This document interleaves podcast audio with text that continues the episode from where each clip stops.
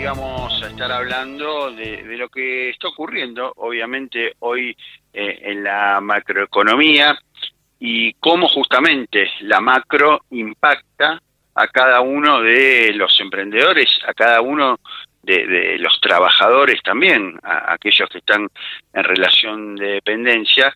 Y, les decía también que íbamos a estar hablando con alguien, bueno, que, conoce eh, mucho de, lo que es la macro, que sabe eh, también eh, en el aspecto, mm, en la temática de inversiones, bueno, mm, tiene un, bagaje bastante interesante, ha escrito libros, bueno, él nos va a contar un poco también su historia y queríamos consultarle, bueno, un poco eh, con respecto a lo que, nos ocurre hoy en día y sobre todo saber qué, qué es lo que nos espera de acá al futuro. Y por eso lo tenemos del otro lado de la línea Federico Tesore, les decía, él es emprendedor, ha fundado empresas, tiene hace 16 años eh, un, un, portal que un portal que se llama Inversor Global que eh, publican eh, informaciones eh, financieras que bueno es muy consultado sobre todo por la gente que quiere saber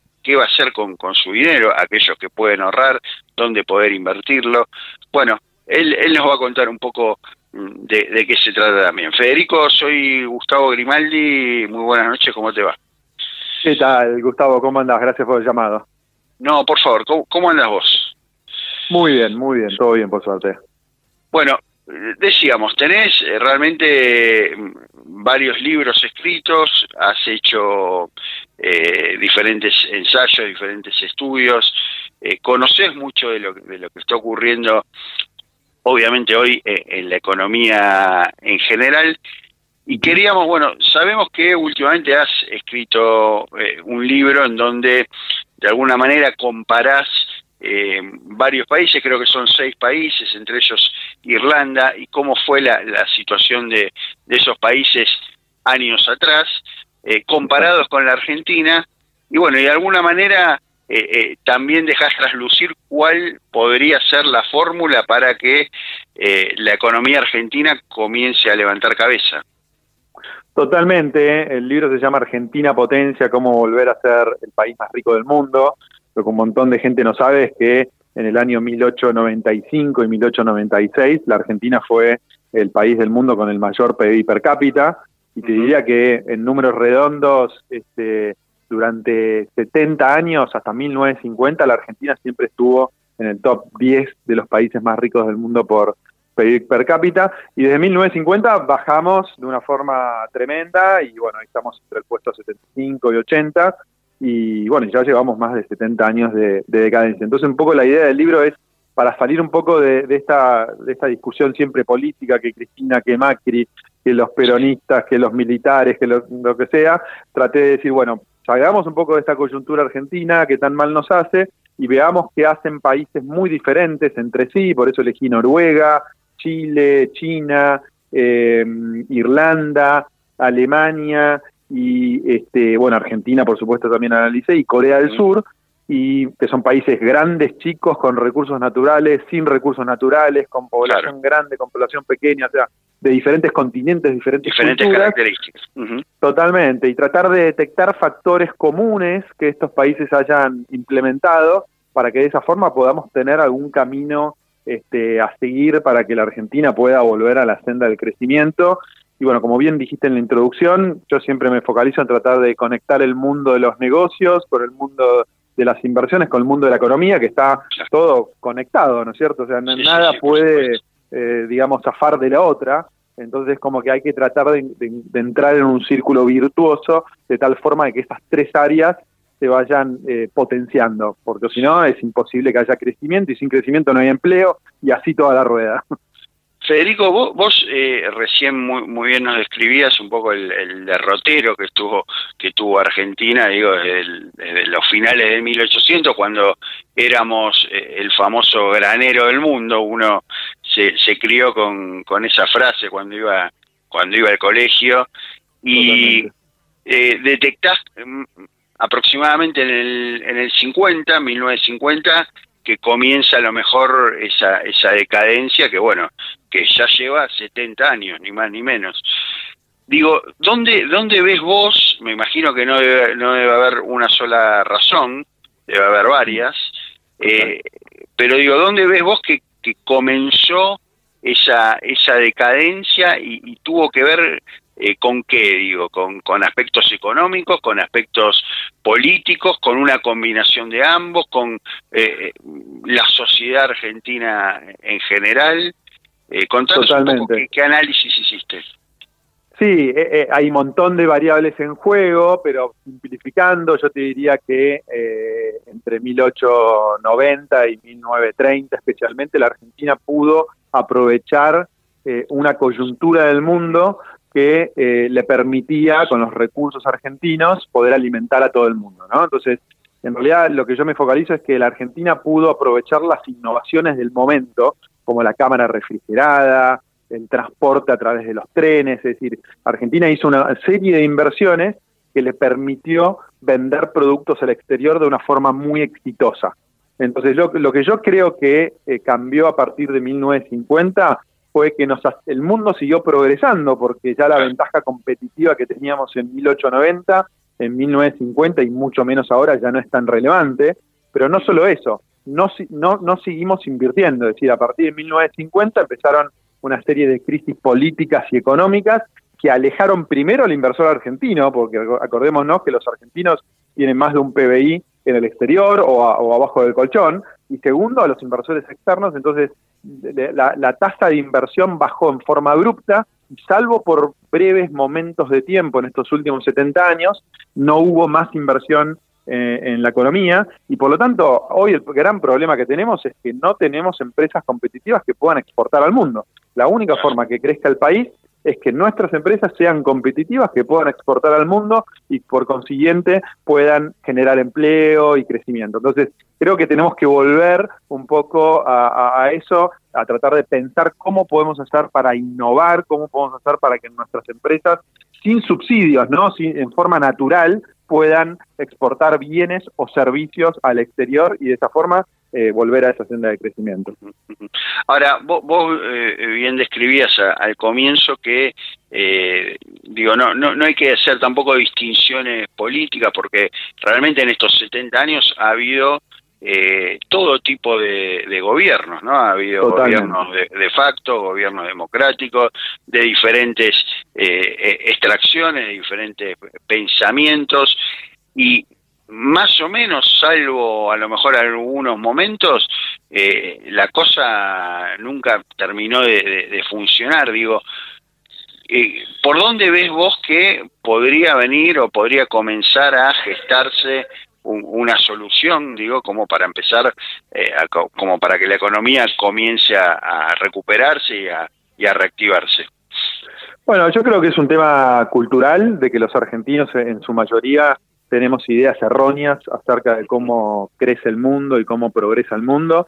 Inclusive eh, en el capítulo de China muestro que el 70% del empleo y el 80% de la actividad lo genera la actividad privada en China. Que China es el, símbolo del comunismo internacional. Y en la Argentina ese, ese ratio es hoy casi el 60% del empleo lo genera el, sector público, el privado. O sea, está dada hoy somos Argentina es más comunista que el país más comunista del mundo. Entonces, eh, exacto, entonces creo que tenemos ideas cerradas de tal vez cómo era el mundo en 1930, 1940, pero estamos en 2021, digamos, el mundo ha cambiado y creo que eh, tenemos que ayornar nuestras ideas y tenemos que adaptarnos al mundo porque todos los países del mundo abrazaron la economía capitalista. Algunos son más abiertos, otros son más cerrados, algunos tienen un estado más grande, otros tienen un estado más chico pero todos sin excepción trabajan para que sus compañías, para que sus empresas sean exitosas en el mundo y exporten y generen empleo. Desde Corea del Sur, que Corea del Sur es el mejor ejemplo porque tiene Corea del Norte al norte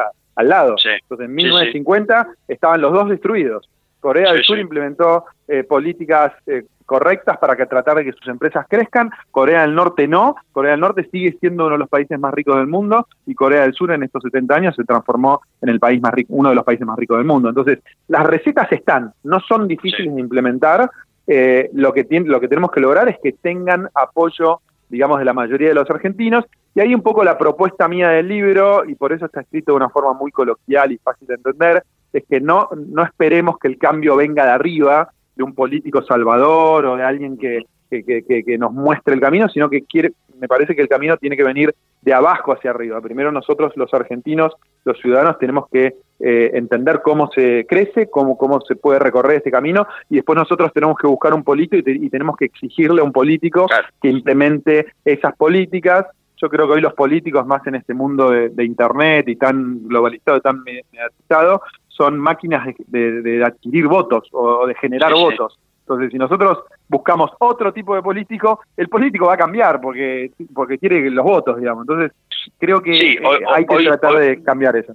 Hoy las redes sociales eh, realmente mm, toman un rol protagónico, ¿no? En, lo que tiene que ver con la, opinión pública y eh, bueno, esto que vos decís, cómo el político también se va manejando por la temperatura de, las redes sociales. Pero sí es cierto que más allá de lo que vos comentás, que, que esto lo tiene que empujar obviamente la, población, siempre pasa por una decisión política la, eh, el rumbo a seguir, ¿no? Y, bueno, parecería que acá en Argentina eh, cambian los gobiernos y ninguno termina de, dar en la tecla. No, y, ahí el gran problema que, tenemos hoy en la Argentina es que los cambios que tendríamos que hacer para volver a la, senda del crecimiento son muy dolorosos, son muy difíciles de implementar y van, a y van a tener efectos positivos en el mediano plazo.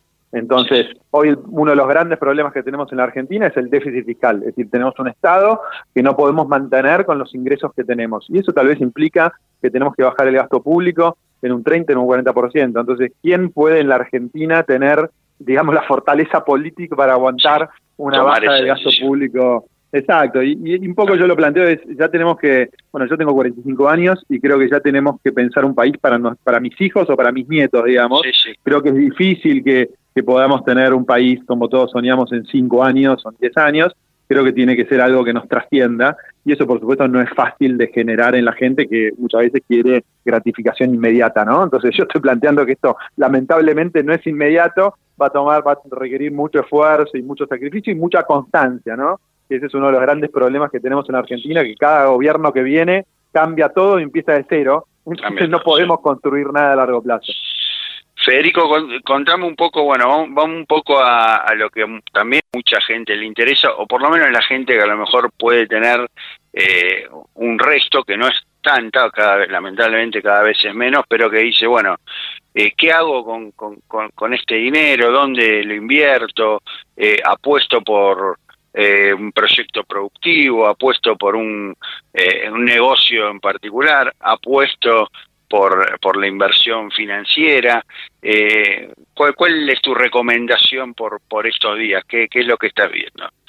Sí, yo creo que tanto el mundo productivo, es decir, de cómo generar ingresos adicionales o negocios adicionales, como el mundo de la inversión, sobre todo en Argentina, está atravesado por toda la oportunidad que es lo digital, la economía del servicio, la, la, posibilidad desde Argentina vender a todo el mundo, es decir, la economía argentina anda muy mal desde hace muchísimo tiempo, pero hoy cualquier argentino puede vender algún servicio, puede vender contenido, tiene posibilidad de hacer negocios en todo el mundo, ¿no? Entonces creo que como está la economía actual y como está la pandemia también en Argentina, es muy difícil lanzar negocios productivos en la Argentina y que, sean exitosos, porque los costos laborales son altísimos, los impuestos son altísimos y la demanda está muy, muy, muy complicada, digamos, la gente en general no tiene dinero, pero sí hay un grupo de empresas en la Argentina y te diría que en toda América Latina que están haciendo mucho dinero, que son proyectos pensados desde un país como Argentina hacia el resto del mundo, que venden en dólares o en euros, es decir, que venden en monedas duras, y que aprovechan la ventaja de Internet y a partir de eso generan muy buenos negocios. Hay de todo tipo, hay desde gente que vende productos, este, digamos, este, físicos, hasta gente que vende servicios o contenidos, hay un universo cada vez más grande, sobre todo, por supuesto, la, gente más joven, la que está más familiarizada con la economía, son aquellos que están aprovechando eso. Eh, así que yo te diría que me parece que hay que focalizar para ese lado. No creo que la economía argentina se recupere en el corto plazo, entonces me parece que hay que tratar de, focalizar al lado digital y a, y a nivel inversiones también. Eh, mientras nosotros estamos en Argentina discutiendo cosas muy básicas, que en el mundo ya se, ya se zanjaron, ya se, se pasaron, eh, se está dando una transformación en, el mundo de los servicios financieros, con todo este tema de las criptomonedas, el Bitcoin, las empresas tecnológicas como Amazon, que crecen de una forma impresionante, que bueno, nosotros tenemos Mercado Libre también en Argentina, que crece de una forma impresionante en América Latina. Entonces, yo a nivel inversión, yo focalizaría en tratar de ser socios de esas empresas, ¿no? Ser socios de Mercado Libre, que hoy se puede comprar un CDR, digamos, un, certificado que representa acciones de Mercado Libre en la Bolsa de Buenos Aires. Y trataría de, de alguna manera, tanto a nivel productivo como a nivel inversión, estar dentro de esa tendencia que está empezando y que no tiene vicios de, terminar por los próximos años. Y, vos recién a, la pasada ahí eh, mencionaste la palabra mágica por estos días, que es, va, por estos días no, ya en los últimos años, que es criptomoneda. Eh, ¿qué, qué, posición tenés tomada frente a, bueno, al crecimiento indudable que, que, está teniendo esta herramienta que en algún momento generó eh, algunos miedos, eh, alguna gente no confiaba tanto eh, en este tipo de herramienta? Contanos un poco, bueno, tu posición como alguien que, que conoce y, y estudia también lo que es el, el sector de las criptomonedas. Totalmente. Creo que hay varias formas de entender el mundo de las criptomonedas. Algunos eh, se detienen en la discusión sobre si, por ejemplo, el Bitcoin es una moneda o no es una moneda, o si es una reserva de valor, o si está de alguna forma yendo contra las monedas de los países, digamos, desarrollados. Yo saldría de esa discusión y yo diría que le entendería el mundo de las criptomonedas como una nueva tecnología. Igual que cuando apareció, por ejemplo, las redes sociales en su momento, que muchos de nosotros eh, éramos escépticos sobre Facebook, sobre Twitter, etcétera. Es una nueva tecnología que al principio, por supuesto, tiene escépticos, personas que dicen esto no va a funcionar, eh, como el comercio electrónico en, en, la década del 2000, digamos, pero que gradualmente tienen cada vez más personas que la utilizan, porque realmente todo el mundo de las criptomonedas te permite hacer cosas que en el mundo financiero tradicional son difíciles y caras. Por ejemplo, transferir dinero desde la Argentina a Estados Unidos. Si uno quiere hacerlo vía un banco argentino, es complicadísimo y caro. Hoy con las criptomonedas se puede hacer de una forma muy fácil y muy económica. Y así hay muchas transacciones. Entonces, gradualmente lo que mi, mi, visión del tema es que la demanda, de, o sea, la gente, la cantidad de gente que va a usar criptomonedas va, va a subir, va a ser cada vez más alta. Y como en el caso del Bitcoin, la oferta es limitada, nunca va a poder haber más de 21 millones de Bitcoin en circulación. Eh, por un tema de oferta y demanda, el precio va a seguir subiendo con bajas bruscas como por ejemplo hubo los últimos 3-4 días, ¿no? que bajó en 2-3 días un 20%. Hay, una gran volatilidad, eh, volatilidad digo, en, Totalmente. la criptomoneda. Por eso aquellos que se metan en criptomonedas, mi consejo es que sea una inversión a largo plazo por un porcentaje pequeño de sus ahorros. ¿Por qué? Porque está el riesgo que uno invierte hoy a 60 mil el precio del Bitcoin y tal vez en dos semanas está a 40 mil. Y lo peor que puede pasar es comprar caro, comprar a 60 mil y vender cuando bajó a, a 40 mil, ¿no? Hay que tratar de aguantar esa baja temporal que después a mediano plazo va a subir. Entonces, es un terreno difícil, pero sin duda que yo creo que aquellos que les gusta el tema de las inversiones lo tienen que, que mirar porque es el futuro. Y, y, lo último que te, pregunto para ir cerrando, porque es algo que siempre me queda esa duda. Eh, aquel que compra eh, un, un, Bitcoin o compra, bueno, va, compra pequeñas porciones, ¿no? Eh, esto del blockchain, eh, tiene posibilidades de digo, cuando quiere cobrar el dinero, digo, de la inversión, lo puede hacer casi en forma inmediata, tiene que esperar un tiempo, ¿cómo lo, cómo lo puede hacer, cómo lo puede concretar? Porque hay mucha gente que a lo mejor quiere meterse eh, en las criptomonedas y todavía no sabe bien cómo son eh, las particularidades de la inversión. Claro, sí, lo puede hacer sin problemas, te diría que existen entidades que se llaman exchange, que sería la traducción serían como casas de cambio, por decirlo de alguna manera. Sí, casas de cambio. claro, que son aquellas empresas que eh, va una persona cualquiera y le venden el Bitcoin. Entonces, uno puede ir con su dinero, que hoy no hay mínimos, ¿no? Yo dije 60 mil dólares el precio del Bitcoin, pero como muy bien dijiste recién, se pueden comprar eh, porciones pequeñas. Entonces, uno puede ir con sus 5 mil pesos, 10 mil pesos o lo que sea, compra un porcentaje, una parte del Bitcoin eh, transfiere el dinero a la cuenta de esa casa de cambio, ¿no? que, tiene, que, tiene presencia en la Argentina, y se hace con los bitcoins.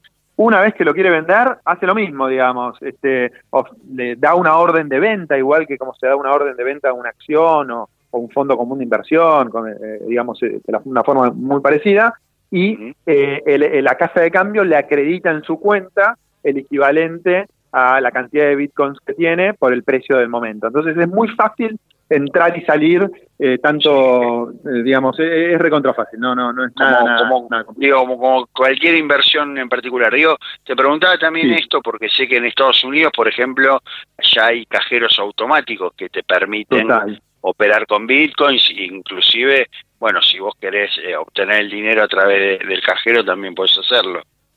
Totalmente, y hay una, en ese sentido, hay una amenaza que siempre está dando vuelta por el tema del Bitcoin y las criptomonedas, que es que supongamos que el día de mañana un gobierno importante como el de Estados Unidos decide prohibir los Bitcoins, ¿no? ¿Y eso qué implicaría? Implicaría que obligaría a, estas casas de cambio que te comentaba hace un, hace un ratito, que se cierren, que no pueden operar más. Bueno, ahí hay otra alternativa que aquellos inversores en criptomonedas un poquito más avanzados, un poquito más sofisticados pueden implementar, es la venta, compra-venta de persona a persona. Por ejemplo, yo tengo bitcoins y vos querés, los quiero vender y vos querés comprar, yo te, te los vendo a vos y viceversa. Y esto se hace en todo el mundo, requiere algunas precauciones un poquito mayores, ¿no? Porque uno tiene que, en cierta manera, confiar en la otra persona. ahí confianza, claro. Ahí la tecnología ayuda, ¿no? Mucho, mucho para que esto no exista. Entonces, aún si los gobiernos el día de mañana quisiesen prohibir, por decirlo de alguna manera, que no creo que pase, pero bueno, todo puede pasar en este mundo, eh, eh, al ser una, una, una moneda descentralizada, digamos, donde yo te puedo vender a cualquiera, eh, ese peligro no es tan grande, entonces se puede vender y comprar y vender de persona a persona, sin importar si yo estoy en la Argentina y el vendedor está en China o en Noruega, digamos. Eso es un poco la ventaja de la tecnología de la criptomoneda. Bueno, realmente muy muy interesante y, le diste muchas pistas a la gente que, decíamos tiene a lo mejor un, dinero o, le quedó algo abajo del colchón y quiere hacer alguna inversión financiera. Bueno, acá tiene un poco la, el menú de, propuestas a, los que puede acceder. No hablamos del dólar porque digo, bueno, me imagino que el dólar es obviamente la herramienta más tradicional en donde la gente se refugia, sobre todo eh, en estos momentos, y, supongo que eh, en esta ocasión no, no es la excepción, ¿no? En, un momento de pandemia tan particular. Totalmente, especialmente en Argentina, ¿no? En el resto del mundo tal vez no están así, pero en Argentina sin duda la Argentina, los argentinos están acostumbrados a eso.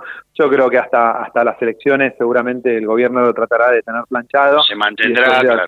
Sí, y después de las elecciones ya va a ser difícil porque con esta dinámica de, inflación cada vez más alta, eh, la verdad que es difícil mantener un tipo de cambio al mismo nivel de que hace tres, cuatro meses. Así que eh, sí, después de las elecciones se tendría que, sería difícil que no se dispare, digamos. Federico, te agradezco muchísimo el contacto, muy interesante, te mandamos un saludo. un placer, ¿eh? un abrazo. Chao, Un abrazo. Fue Federico Tesore, fundador de Inversor Global, le decíamos, una empresa que hace publicaciones financieras, que es eh, muy leída aquí en el país.